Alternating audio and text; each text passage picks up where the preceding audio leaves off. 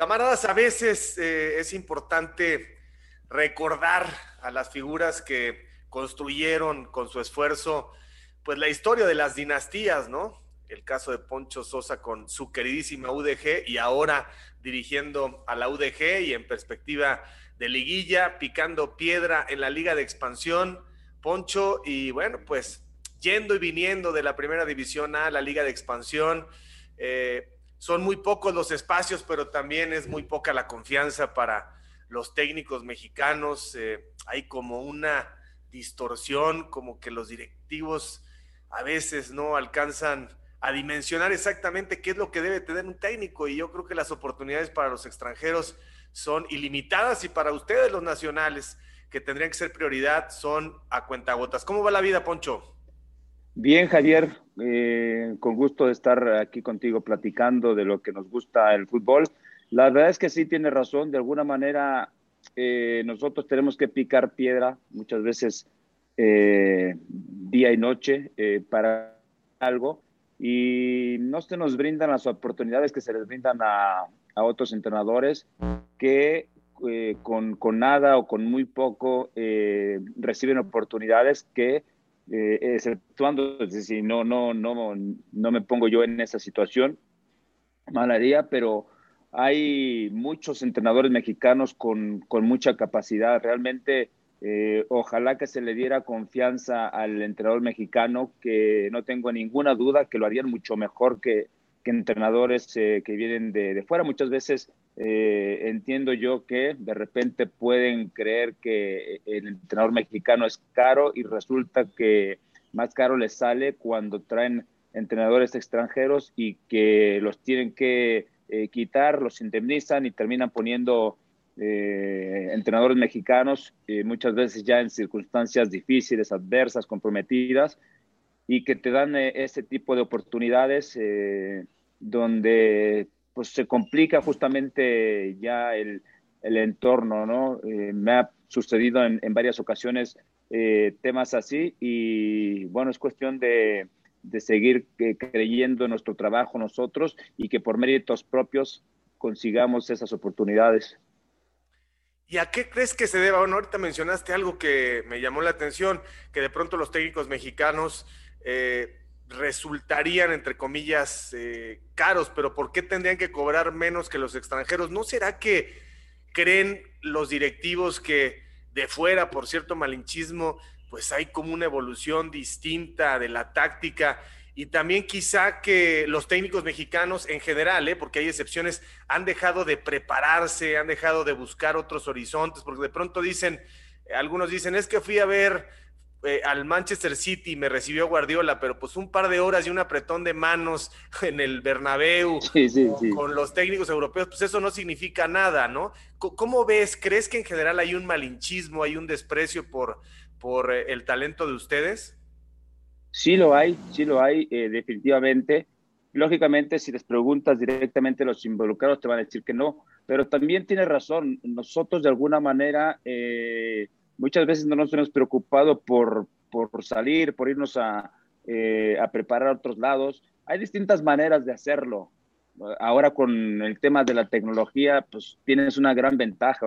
si tú quieres verdaderamente eh, aprender, crecer, eh, lo ideal es hacerlo y saltando el charco, oyéndote para, para, para, Sudamérica o incluso aquí mismo lo puedes hacer sin ningún tipo de problema. El tema es eh, aprender de la gente capaz, eh, aprender de la gente que realmente te puede eh, aportar cosas importantes, pero es cierto, también nos falta irnos a, preparar. no solo el hecho de que vayas y te tomes la foto con, con Ancelotti o con Guardiola, o a ver, hay muchas cosas más allá de, de, de, este simple hecho. Eso, eso es bluff, finalmente. Yo puedo ir eh, y tomarme una foto con Guardiola o con Ancelotti o, con Xavi o con quien tú quieras y, tirarlas a las redes y miren, este, me estoy preparando. El tema no es, no es por ahí. Este, hay muchos cursos, hay mucha tecnología, incluso eh, cursos eh, que se toman, que se dan ya, se ofrecen aquí en, en, México y, y realmente si tú quieres prepararte, buscas la, la manera, ¿no? Eh, y si buscas otras cosas, eh, buscas el blog, buscas el aparecer este, en la foto con este tipo de entrenadores, pues es algo completamente diferente. Pero eh, yo estoy de acuerdo contigo, de repente nos, nos falta irnos a preparar. No necesitas tomarte fotos en ese sentido. Vas y, y aprendes y regresas y, y aplica lo que aprendiste y listo. Oye, Poncho, a ver, Carlos Milok decía, ¿no? De aquel América en paz descanse, decía, yo ese equipo lo dirijo hasta por teléfono, ¿no? Y volvemos al mismo tema, el círculo vicioso. Em, ¿Cuántos planteles realmente has tenido de primer nivel? Yo creo que pocos, honestamente, o ninguno. Y entonces, justo se trata de que el técnico optimice los recursos, ¿no? Pero uno depende del talento del jugador, la pizarra es marginal. Hoy, por ejemplo, hay un reconocimiento para el Arcamón, sea de donde sea, porque al Puebla le quitan y le ponen, le quitan más que le ponen y el equipo ahí está compitiendo. Yo quisiera que un día eh, le dieran la oportunidad a Poncho Sosa, ojalá que algún día regresen los Leones de la UDG, son legendarios, pero que algún día alguien diga, Poncho Sosa, primera división, con un plantel que no sea para salvarlo o para flotar. Eh, completamente de acuerdo. Mira, yo reconozco el trabajo que ha hecho el Arcamón y entrenadores de ese tipo son bienvenidos, por supuesto. Un tipo que ha aportado al fútbol mexicano eh, mucha frescura, un tipo que además se nota enseguida, más allá de lo que eh, disfrutan los jugadores, eh, la forma de jugar. Ese tipo de entrenadores eh, son bienvenidos, ¿no? A ver, yo siempre lo he dicho, eh, si tú tienes limones, hay que hacer limonadas.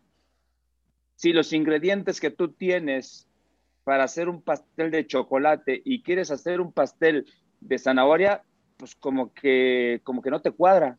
Entonces, sí nos ha tocado planteles en, en, condiciones completamente diferentes, es decir, cuando eh, eh, nosotros hicimos un proyecto, cuando estuve acá en UDG, que lo ascendimos, y luego nos tocó igual eh, en Ecaxa, y luego nos tocó en, justamente en San Luis, a través del trabajo justamente, que es el que nos ha permitido la continuidad a nosotros, ir fortaleciendo esos proyectos, pues es como nosotros vamos ofreciendo justamente esos resultados.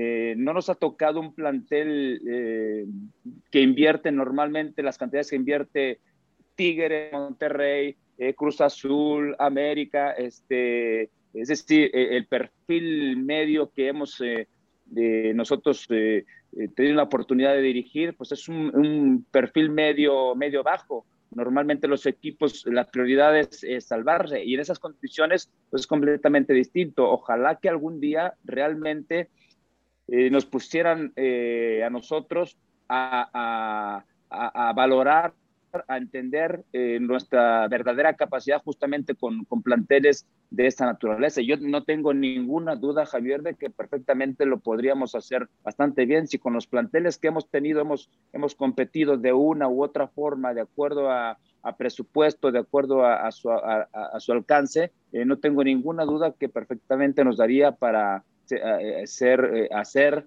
un trabajo competitivo justamente en esos equipos. ¿Cuántas veces has ido y venido este, entre la Liga de Expansión y la Primera División? Mira, yo salí eh, de UDG este, cuando, bueno, llego UDG, ascendemos, después descendemos con UDG y ahí hubo una, una, pausa que es cuando llego a Necaxa, es decir, eh, descendimos con UDG y luego regreso a Necaxa, ascendemos con Necaxa, estoy un año en Necaxa y luego este, descendemos y luego regreso a, eh, a San Luis en las mismas eh, condiciones, ascendemos y bueno, ya, ya después lo que, lo que pasó y de alguna manera la oportunidad, la única oportunidad que nosotros hemos recibido, este, bueno, los de Necaxa, que fue la, la segunda ocasión, eh, directamente que nos contactaron, pero fue la de, la de Ciudad Juárez. Ya, y normalmente cuando logras el objetivo de salvar una franquicia o subirla, pues ahí el dinero es constante y sonante para los dueños, para los dirigentes, ¿no? Exactamente, exactamente. Y, y, y por ejemplo, a ver, eh, donde hubo de alguna manera más problemática en ese sentido fue justamente con, UDG, porque eh, tú sabes que ese equipo pues tenía que eh, obtener recursos a través de, patrocinios mayormente. Se hizo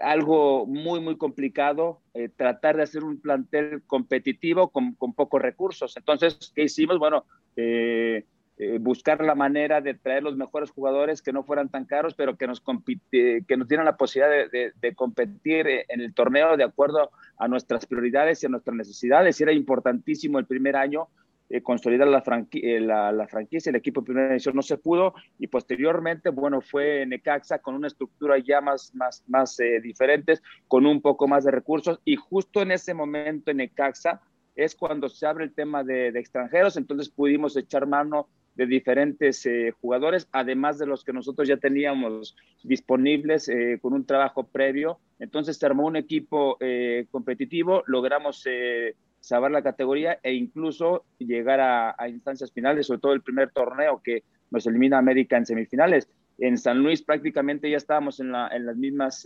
condiciones. El equipo en las primeras jornadas ya había logrado utilizarse porque tú sabes que el cambio de ascenso a primera división es complicado y entendíamos que las primeras cinco, seis, siete jornadas iban a ser de adaptación, iban a ser complicadas y a partir de ahí, justamente con el trabajo, iba a, modificar el tema de, del equipo, ¿no? El, que, que, iba eh, seguramente a ir creciendo y, y, tan errados no estábamos, ¿no? Entonces se corta ese proyecto pero sí eh, encuentras eh, de alguna manera eh, limitantes en unos equipos más que otros económicas que, que, no te permiten llevar la gente este, que, que, finalmente deseas.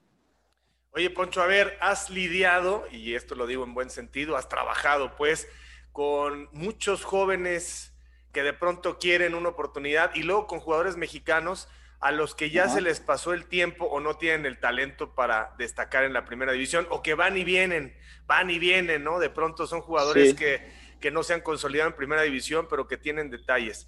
Em, y te lo pregunto a ti porque yo creo que eres de los que de primera mano tiene mayor experiencia en, en afirmarme lo siguiente. ¿Hay el talento suficiente en el jugador mexicano acorde con la cantidad de oportunidades de espacios en la primera división? ¿En esta categoría te refieres? Sí. ¿O, eh, en general? No, en general. Yo creo en general. En general hay, hay, hay capacidad. El tema es de confianza y el tema también que yo creo que eh, comentamos previamente el tema de, nosotros los, entrenadores, que luego nos falta este, eh, buscar diferentes opciones para seguir creciendo, ¿no? En cuanto a, formación y demás unos lo hacen más, otros menos.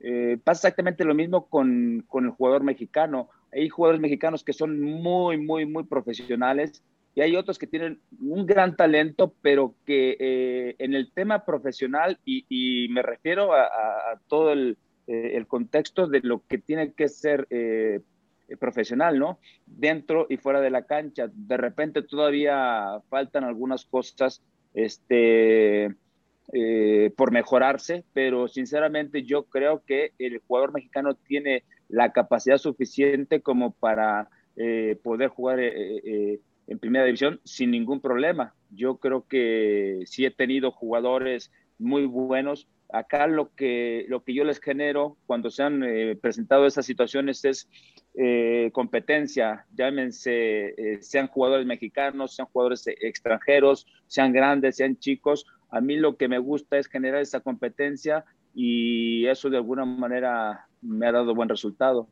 Y si yo tuviera que decirte eh, que en general eh, el futbolista mexicano repite alguna carencia, ¿qué me dirías, eh, Poncho? O sea, sin el ánimo de, de, criticar, sino más bien de construir, ¿qué le falta al jugador mexicano en general?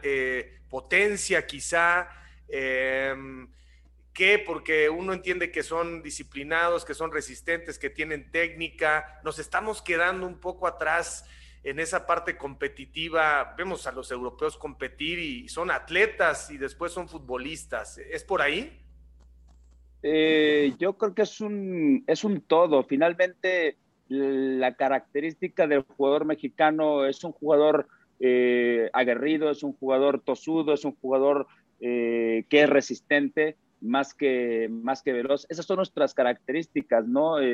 Como mexicanos, son pocos los jugadores mexicanos que son rápidos o que son potentes, o es más, es más resistente, pero sí tiene mucha, mucha fuerza mental. Es decir, tú ves a los jugadores que corren y corren y corren y corren y corren, eso no, no tengo ninguna duda. Después, eh, el tema, por ejemplo, de entendimiento táctico también nos hace falta, eh, y eso es un tema también de, los jugadores eh, o de los entrenadores, quiero decir, formativos, ¿no? Tienen que darle más herramientas, mejor lectura, más entendimiento del juego a los jugadores. Es decir, nos ha pasado que llegan jugadores que no entienden el juego, que juegan bien, pero que no entienden el juego. Y es parte también del crecimiento de los jugadores en su etapa formativa. Vemos mucho talento, vemos jugadores que técnicamente son buenos, eh, que son eh, en, los duelos individuales, este, eh, son capaces, son dribladores y demás, pero no entienden el juego, no entienden el juego y muchas veces toman malas decisiones. es decir, eh, es, es, parte también de lo que nosotros estamos buscando ahora aquí en Fuerzas Básicas también de, de UDG, eh, eh, el que desde las Fuerzas Básicas les vayan dando no solo aspectos técnicos, físicos, mentales, sino que vayan entendiendo el juego, el sepan por qué hacen las cosas y después, por supuesto, también cómo, cómo hacerlas, ¿no? Este, yo creo que en ese sentido sí nos eh, nos llevan eh, mucha ventaja en otros lados, porque finalmente pues, la preparación eh, no solo es ir a entrenar y, pegarle 10, 15, 20 veces a la pelota, hacer ejercicios técnicos y demás, o cabeceo, fildeo, o, lo que tengas que hacer, sino por qué lo hacemos y para qué lo hacemos. Y eso yo creo que sí estamos cortos todavía en cuanto a la formación de estos jugadores. Y, no, no de pronto llegan jugadores con, falta de fundamentos en la parte técnica, incluso Poncho, que utilicen bien la izquierda pero no la derecha, y ves que desbordan y sacan 30 centros y la mitad detrás del arco. Este, hace falta como que, me decía Enrique Mesa, aquí es jugar en primera división, hay que pegarle con las dos y saber cabecear. Al menos eh, que no se vea tanta limitante. Hay jugadores que de forma natural le pegan bien con la izquierda, le pegan bien con, con la derecha hay jugadores, por ejemplo, que le pegan muy bien con la derecha, pero con la izquierda este, pues, prácticamente no la, no la usan, no saben golpear, eh, o incluso eh, el tipo de pase que tienen que dar. Hay ocasiones en que el tipo de pase tiene que ir fuerte, hay ocasiones en que el tipo de pase, pase tiene que ir eh, a media velocidad o, velocidad lenta, este, y, muchas veces solo pasamos por pasar. ¿No? Entonces, hay muchas cosas que sí se tienen que, este, que eh, ir enseñando, ir mejorando y demás. Eh, y ahí tengo que resaltar también el trabajo que, que hacen eh, en las fuerzas básicas. Hay equipos que ya están trabajando mucho mejor, que ya llegan los jugadores mucho mejor preparados, repeticiones, mejoramiento, perfeccionamiento de, de conceptos ofensivos, defensivos, técnicos, tácticos y demás, pero no son todos. Entonces, eh, los que de alguna manera este, están sacando ventajas son los equipos como Atlas, como Pachuca, como eh, América, como, como ese tipo de Santos mismo, equipos que ya tienen una eh, estructura y una infraestructura ya más, sólida, más consolidada, entonces justamente son los jugadores que, estamos viendo que, que, van saliendo, pero en cuanto a perfeccionamiento, pues no es solo ir al entrenamiento, presentarte y cumplir la, los 80, 90 minutos eh, o lo que corresponda en tu microciclo, sino eh, ir mejorando justamente, pero yo resalto con el entendimiento de, de, por qué o para qué haces las cosas y después cómo, cómo las haces. Y ahí incluimos temas o conceptos eh, técnicos individuales, este, colectivos, conceptos defensivos, conceptos ofensivos y todo lo que implica pues la, eh, ambas fases del juego. Sí, esto que acabas de mencionar, hay una desigualdad que no es sana para la liga, este, digamos, para la Liga MX, porque tenemos equipos muy consolidados en estructura, en método, en finanzas y otros equipos que nada más existen para vender jugadores y para ver por el retrovisor si no les llega el cociente, vender la camiseta, que les entre el dinero en la televisión. Y entonces todo el mundo dice, es que cualquiera le puede ganar a cualquiera, sí, pero no puede ser cualquiera campeón. Y entonces creo que ahí estriban las grandes diferencias. Eh, Poncho, en la liga de expansión también tenemos así la división entre los muy, muy y los tan, tan. Sí, Javier, sí, sí, todavía hay esa diferencia y lógicamente, bueno, los que están un poco más eh, avanzados en ese sentido, pues son equipos que ya han tenido la experiencia eh, de haber participado en primera división. Llámese Morelia, llámese Atlante, llámese Dorados, UDG, eh, o sea, son equipos que ya tienen esa, esa experiencia. Hay otros que están trabajando bien y hay otros que están en proceso de, pero sí también se nota justamente esa, esa diferencia importante que hay en esta categoría como la hay en primera división. Tú eras un jugador que reunía ambas condiciones, bueno con la pelota, resistente, líder, este, no se nos olvida eh, a Poncho Sosa, el jugador, y ahora eh, proyectando un poco lo que viene en la Copa del Mundo, hablando de la parte física, este, Poncho, ¿no, ¿no te has puesto a pensar qué va a pasar con un grupo donde ya hay jugadores eh, de vacaciones? En este momento ya hay seleccionados que están de vacaciones. No sé si estén en la playa o en Nueva York, no sé si estén comiendo hamburguesas o si alguien les dio un programa y luego hay otros que esta semana quedaron libres, luego hay otros que semifinales, final, y luego vienen los partidos en Europa y luego traen otros ciclos, el Chucky y Jiménez, etcétera. Este, ¿no, no, ¿No crees que va a ser un rollo amalgamar los niveles de intensidad? Porque si México hoy tiene un poco extraviado el rumbo futbolístico en el funcionamiento, pues necesitas un equipo que compita en la intensidad, en el ritmo no, no vamos a tener ahí un desajuste. Yo sé que no hay cómo, cómo hacer otra cosa, pero no va, no va a haber ahí una descompensación y unas diferencias notables. Yo creo que sí, Javier, ojalá que no, pero más allá de, de, lo que pedimos como mexicanos, como aficionados hacia, hacia nuestro equipo, yo creo que va a haber eh, un desequilibrio importante, ¿no? Este, los ritmos de juego son completamente diferentes.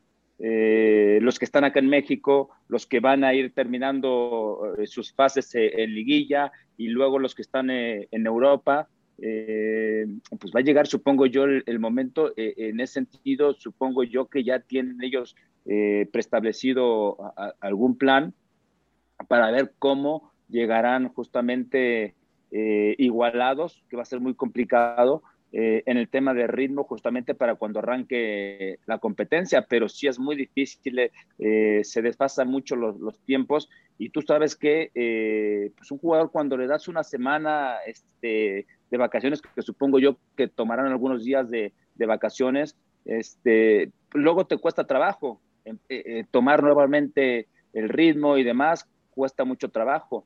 Este, eh, no sé qué haya o qué vayan a, cómo lo vayan a, planificar eh, la gente de, selecciones o, el entrenador mismo, pero sí es un tema que si no se llega eh, en paridad de circunstancias, se va a notar enseguida, algunos van a tener un mejor ritmo que otros y finalmente pues se corre el riesgo de que el equipo como tal, como conjunto, pues termine pagándolo.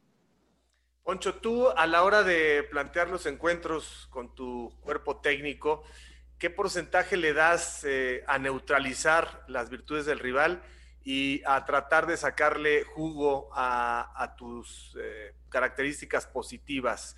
Este, es mitad y mitad, te fijas más en lo tuyo, este, bueno, quizá también son circunstancias, porque tú que te has convertido en un paramédico de equipos, pues más bien te han mandado por el punto, este, ya un punto se considera muy valioso para, para ir evaluando cada partido y salvar la categoría, ¿no?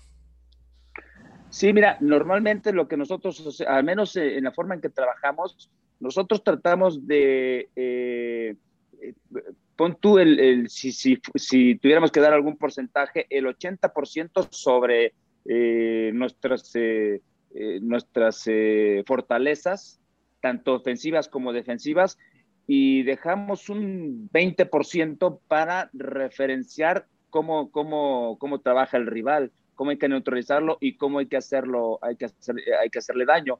Este, eh, si tú te preocupas demasiado, por ejemplo, eh, por cómo va a jugar el rival, por cómo vas a neutralizar eh, una formación y demás, no sabes si tú preparaste a lo mejor un partido contra determinado equipo para una formación 4-3-3 o, o, línea de 5, por ejemplo, y estuviste trabajando todo tu microciclo, toda tu semana pensando en unificar, neutralizar esa, esa formación y de repente te la cambian, ¿qué vas a hacer? Y le pasó a, a Necaxa el fin de semana pasado.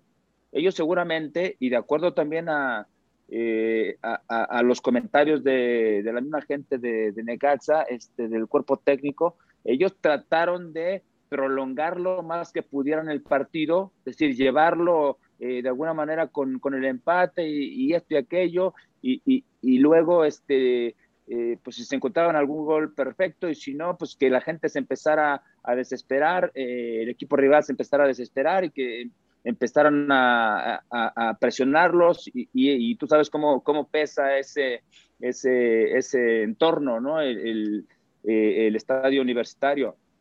Entonces, a los, no sé en qué minuto fue la, la, expulsión y te cambia completamente el hecho de, que lo que tú habías planificado, este, te lo cambia una expulsión o te lo cambia eh, el equipo rival con un cambio de formación. Entonces, ¿qué vas a hacer a partir de eso? Entonces, por eso siempre nos ha gustado más eh, sobre ese 80%, ¿sí? Trabajar nosotros en nuestras fortalezas, en nuestra eh, en nuestros conceptos que habitualmente les damos, tanto individuales como colectivos, y el resto lo dejamos para que si el equipo rival utiliza una formación o, utiliza otra, bueno, pues ya estamos preparados justamente para, para neutralizarla y para, y para hacerle daño, pero es habitualmente como nosotros eh, así planificamos nuestros miclos. ¿A quién le aprendiste más? ¿Quién es tu, tu papá táctico?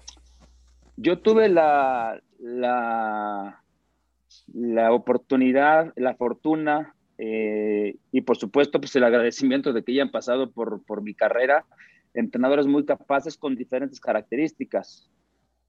Tácticos, por ejemplo, eh, Alfredo Tena, Alfredo tácticamente muy bien. Eh, tuve a Don Nacho, el manejo, por ejemplo, de grupo de Javier, de Javier Aguirre, bueno, Don Nacho ni se diga, este, eh, el Maño Aníbal Ruiz, el, el, Flaco Tena, o sea, fue una combinación, entonces hubo entrenadores que, que, me ayudaron para, para saber cómo no se tenían que hacer las cosas, porque finalmente pues pasó eso, o sea, esa es la realidad.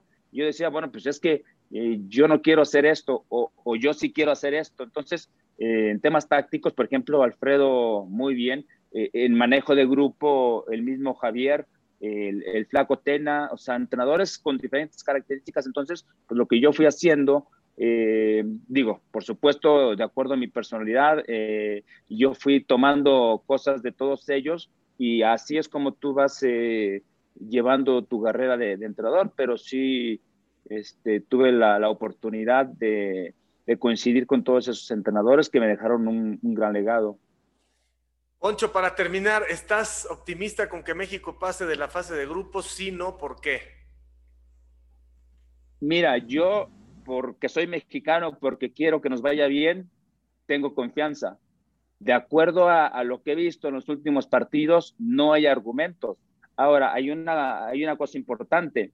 Eh, ahorita México no llega como favorito, no llega en buenas condiciones y eso de alguna manera los puede liberar de presión y tú sabes que un equipo sin presión eh, es peligroso y, jugadores de calidad eh, tenemos efectivamente para hacer una, eh, una, una buena Copa del Mundo. quitarles presión por las circunstancias que ha vivido México, tienen, tampoco es malo, tampoco lo veo malo, porque si nosotros, por ejemplo, viéramos un equipo que está, este, que es protagonista y que anda bien y bueno, ya lo pones a la par con eh, con, Polonia o con Argentina, entonces te llevas muchas decepciones. Ahorita, a priori al menos, eh, vemos que pues no es favorito México sobre Argentina, este, no es favorito México sobre, sobre Polonia, este, es decir, y ahí se pueden eh, llevar uno gratas sorpresas en ese sentido, pero pues ojalá que cambie lo que ha venido haciendo el equipo mexicano en los últimos partidos y que nos dé una grata sorpresa. Poncho, te mando un abrazo, muchísimas gracias y eh, felicidades por esta trayectoria, no tan valorada, pero pues aquí estamos justo para a través de estos canales de comunicación, eh, pues poder analizar, ¿no? Quienes a veces han tenido más oportunidades de las, de las merecidas. Hay técnicos, Poncho, que han ganado ligas en México y dices, Dios mío, ¿cómo le hicieron? Y hay otros que realmente no han sido apreciados con con toda la, dimensión, como es tu caso. Y eh, pues adelante, ojalá que, regrese algún día a la UDG y que te volvamos a ver en primera división con un proyecto más, más nutrido. Muchísimas gracias por tu tiempo. Ojalá que sí, Javier, y, y trabajamos todos los días para eso. Gracias y te mando un abrazo. Igualmente, Poncho, muchas gracias.